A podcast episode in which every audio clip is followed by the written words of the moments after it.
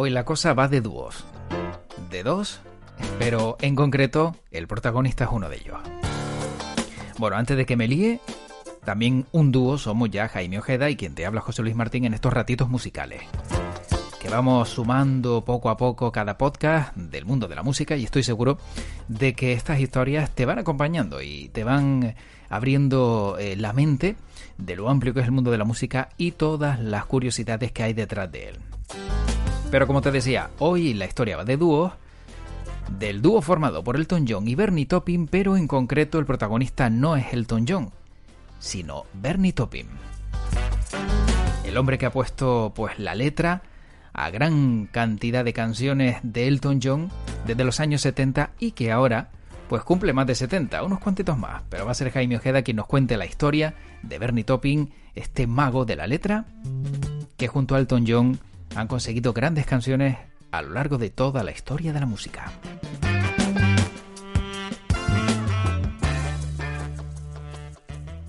Claro que yo pensando es mucho decir que Jaime Ojeda y yo somos como Elton John y Bernie Taupin porque estamos hablando de, de palabras mayores. Pero bueno, a ver qué opina él. Jaime, ¿qué tal? ¿Cómo estás? Hola José Luis, ¿qué tal? Pues muy bien, muy bien. Pues la verdad que... pues... se, me ha ido la mano, se me ha ido la mano. ¿eh?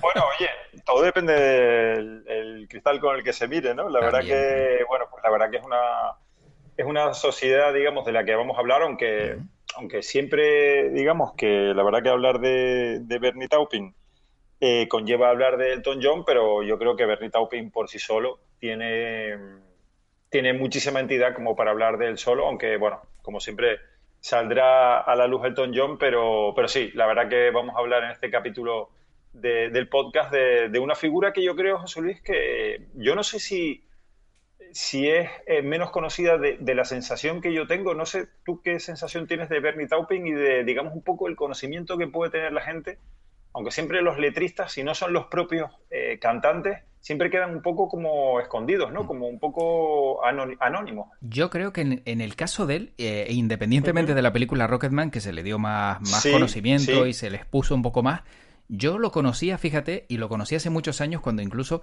creo que Elton John sacó un disco y yo no sé si, si decía las mejores letras de Bernie Taupin o dentro del disco lo nombraba, le nombraba.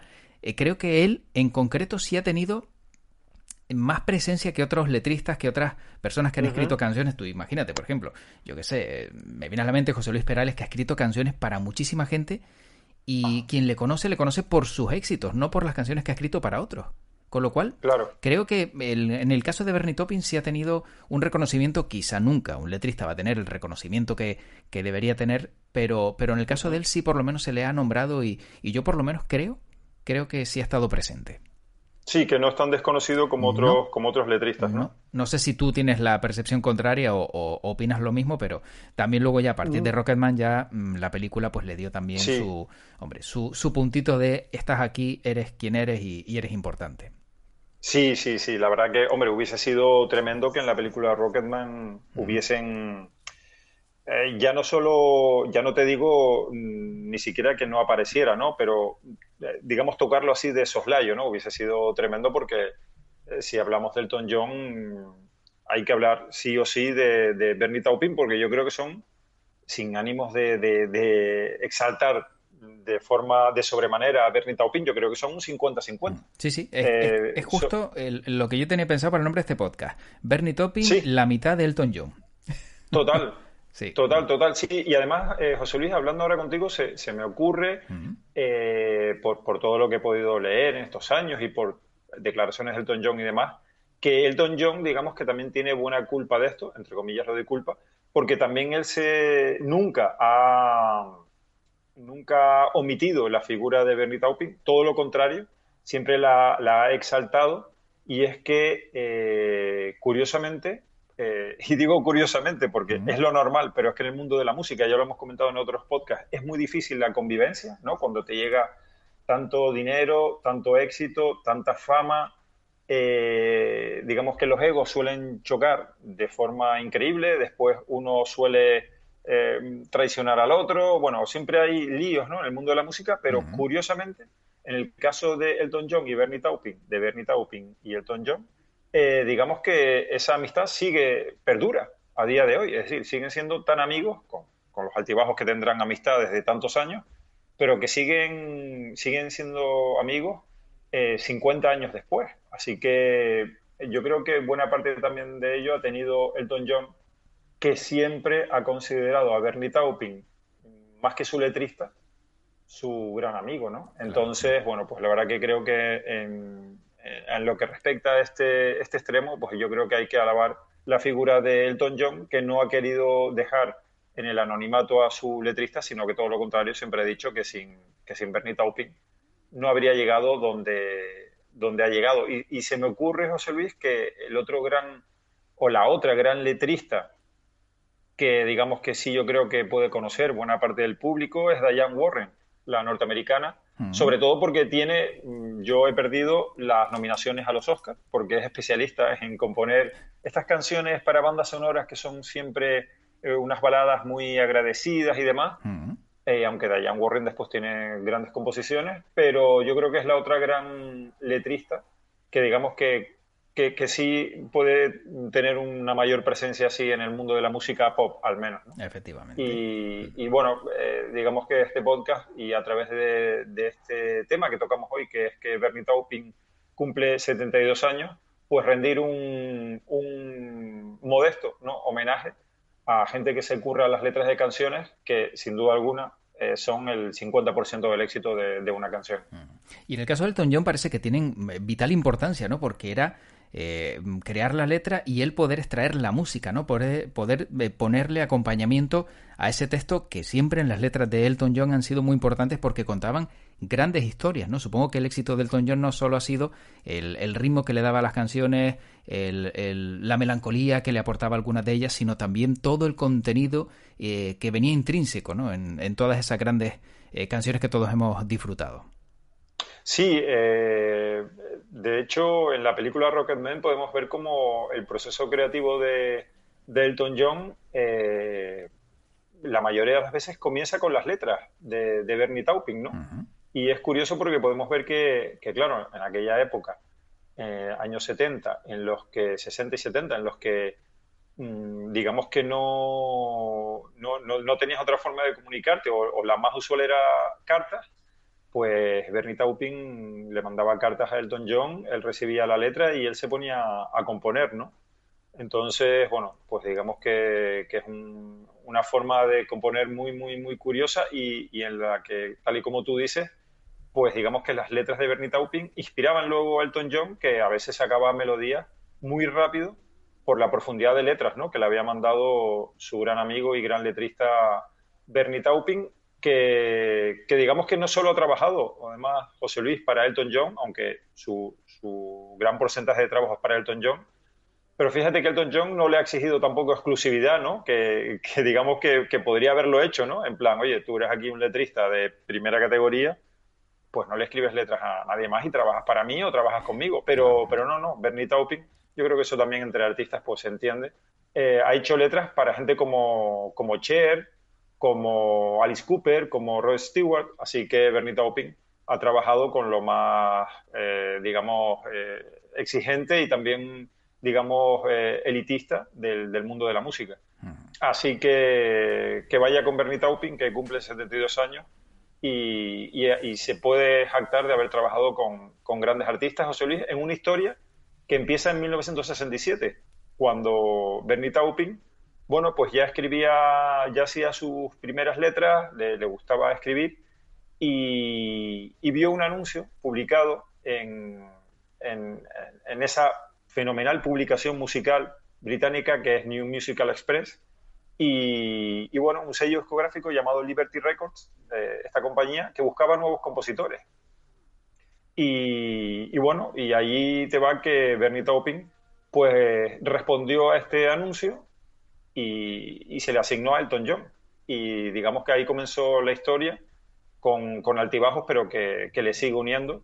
Y mira, y ahora con 72 años, pues eh, Bernie Taupin, digamos que, ha conseguido todos los logros habidos y por haber para, para un artista.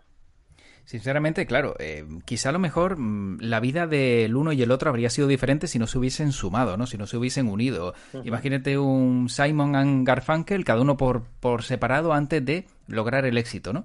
Eh, uno piensa que habría sido, ¿no? De cada uno si, si estos dos no se, no se hubiesen sumado nunca. Es cierto, es cierto, porque la verdad es que José Luis es una, es una simbiosis casi, casi perfecta, ¿no? Porque yo mm, bueno, pues la verdad que, conozco pocos casos en los que un artista ah, se, fusione de forma tan, tan bonita, ¿no? Y que, parece que, no sé, que Bernie Taupin como que, como que le tenía cogido el truquito a Elton John para proporcionarle letras que después inspiraran a, Elton John, ¿no? Que, que, después hizo una, ha hecho melodías siempre tan, tan increíbles. Eh, todo esto le, ha llevado a Bernie Taupin, José Luis, también a ser nombrado comandante de la Orden del Imperio Británico, que es, digamos, un, honor que, ostentan los miembros que, hacen servicios excepcionales al, país, ¿no? Y en este caso, en el, mundo de la música.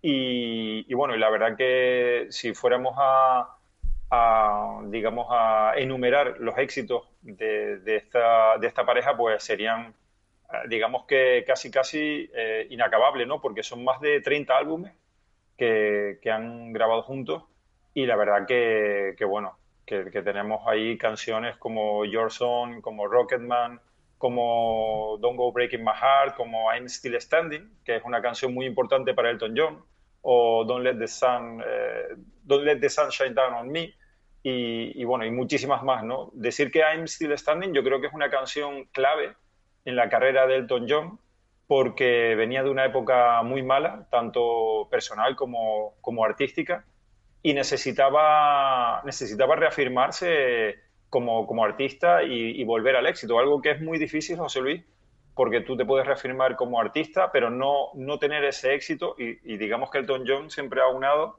el ser un gran artista con tener muchísimo éxito y muchísimas ventas, y eso yo creo que, que es muy, muy, muy difícil y, Bernie Taupin le dijo, oye, tengo una letra que, me ha salido casi sola esta noche, te la voy a mandar y yo creo que a esto tú le puedes sacar mucho partido y yo creo que puede ser el, renacer de, tu historia. Y la verdad que sí lo lograron, es ¿eh? una canción maravillosa, una, canción que, mira que Elton John tiene, tiene canciones, José Luis, y yo ahora te preguntaría digamos, ¿cuál es tu canción favorita de Elton John? A mí me cuesta mucho, a mí me cuesta muchísimo porque, porque claro, eh, cuando descubrí a Elton John, eh, digamos que escuché sus clásicos, pero después me puse a escuchar sus discos y, y entresacaba canciones que no son muy famosas y me gustaban. Al final, evidentemente, los, las que más escuchas son las que más se te van quedando, pero, pero es muy difícil. Pero a mí, eh, digamos que esta, la de I'm Still Standing, siempre ha sido yo creo que mi, mi favorita, hmm. empatando con la de I Guess, I Guess That's Why They Call It The Blues, que me parece una canción, ah.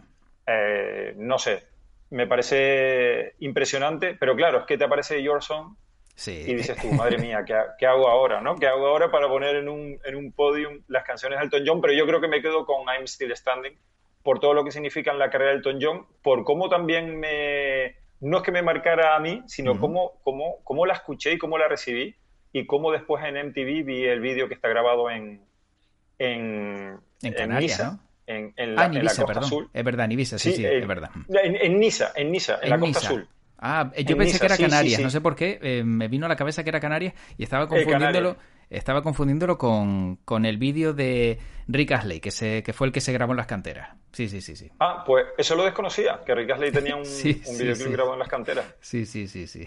Vaya, vaya, vaya. Pues ese, ese vídeo grabado en Niza también me, me encantó y, y, decirte que ese videoclip me, me metió la, la venita de querer ir a la Costa Sur. Eh, siempre, bueno, desde niño, desde que vi ese vídeo, oye, pues pues la Costa Azul se convirtió en un objetivo.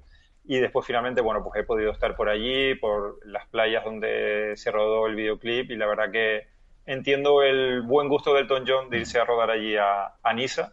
Y, bueno, y cada vez que estoy por allí he podido ir un par de veces porque además eh, si te vas en coche hasta Barcelona, un viaje súper, súper recomendable es recorrer la Costa Brava y luego eh, pasar a Francia y, hacerte la Costa Azul. Eh, es, vamos, un viaje además muy placentero, con buenas carreteras. Pero la verdad que estar llegando a Niza y ponerte como banda sonora esta canción del Elton John es una experiencia bonita que pude realizar y que, por eso yo creo que esta canción es mi número uno del Elton John. No sé cuál es la tuya, José Luis, si tienes alguna historia, alguna historia de él. Es que, sinceramente, como tú dices, mm, eh, tiene tantas, tiene tantas que... Y las tres que has nombrado me parecen espectaculares. Yo, por ejemplo, hay una también que es la, digamos, la anécdota o la curiosidad que traigo en el día de hoy, que es Goodbye Yellow Brick Road, que sale en la película Rocketman eh, y, bueno, tal y como eh, te muestran la, la, canción también es como como una historia, ¿no? Muy, muy profunda que, que dices, oye, llega, llega al corazón. Luego la canción, pues que, que le dedicó a Lady D eh, cuando falleció, que cambió la letra. Cambió la letra justo para, para ese momento. Made in England también es otra de las grandes canciones. Rocketman me encanta también, es otra de, de las canciones, pero luego, como dice George Song, es brutal. Es una balada que te pone los pelos de punta, luego las versiones que se han hecho con, con digamos, una integración del lírico con, con la canción original es como, wow, eh, ¿qué hay aquí, no? O sea, que, sinceramente, eh, vamos, mm, tiene mucho, mucho el Don John y seguramente se me quedan muchísimas y tendré que pensar, tendré que pensar cuál es la, la que más me gusta de él porque es que creo que me costaría muchísimo. Tú por lo menos lo tienes, entre comillas, un poco claro sí, la verdad... sí, sí, sí. Yo la verdad que por, por, una serie de circunstancias sí, sí. Eh, lo, lo, tengo claro y es que también esa canción I'm Still Standing, José Luis, sí, te la pones en un día así un poquito gris, sin sol. Oye, mm. que necesitas un, un, una dosis de energía eh, musical mm. y esa canción desde el primer compás te la, te la proporciona. ¿eh? La verdad que es una canción mágica que la he escuchado, la verdad que cientos de veces, por no exagerar y me parece, me parece increíble. Eh, como decía José Luis, tenía por aquí apuntado un, dato, y es que cuando se edita esa canción Candle in the Wind, de homenaje ¿no? a, Diana de Gales, a finales de los años 90, esa canción vende más de 33 millones de copias. O sea, una barbaridad, ¿no? y, y, es el sencillo más vendido en la historia del Billboard. Así que estamos hablando de palabras mm, demasiado mayores, ¿no? Muy, muy mm. mayores. Y, pues por canciones como estas y todo, toda su carrera, en el año 92 eh, fueron incluidos en el Songwriters Hall, algo así como el, digamos que el, reconocimiento de, a escritores, ¿no? a compositores. Y, y, bueno, pues ser incluidos ahí ya es como en plan, bueno, pues ya están en el, en el Olimpo del reconocimiento ¿no? de, de, escritores de, canciones. Así que tú imagínate, 33 millones de copias de una sola canción, de un solo single, pero vendidos físicamente. no estamos hablando de, ventas digitales que, digamos, ahora, en ¿no? los tiempos que vivimos, eh, sería como más fácil porque están a golpe de clic. Aquí tenías que ir a la tienda, comprarlo, pagarlo, tener el single físico. Así que hay 33 millones de singles danzando por el mundo con ese Candle in the Wind también sin duda alguna llevado por todo lo que rodeó ¿no? al, al fallecimiento de Diana de Gales, que todos sabemos que era gran, gran amiga de Elton John y también, por ende, de, de Bernie Taupin. Mm, Así que, José Luis, celebrando el, el cumpleaños de Bernie Taupin y como nos temíamos, pues al final también íbamos a hablar de, de Elton John. No podía ser de, de, otra forma, pero sobre todo eh, darle valor al protagonista de este podcast, que es Bernie Taupin, que por cierto, que por cierto, eh, adquirió la, la, nacionalidad norteamericana y vive en California.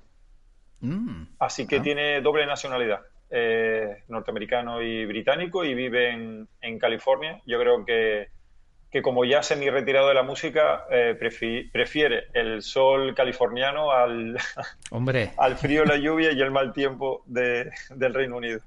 Yo creo que como, como bien lo acabas de decir, está claro que el solecito, después de haber viajado por el mundo, es decir, creo que me voy a quedar por aquí, el hombre no es pues bobo y, también tendrá dinero para permitírselo y vivir tranquilamente, que, que, bueno, que también se lo ha ganado, porque yo creo que cuando la creatividad eh, consigue ese éxito, eh, está bien pagada sea el precio que sea, que vemos que muchos ganan dinero por nada y esto es, eh, la música es eterna y las letras también lo son, con lo cual bien reconocido está.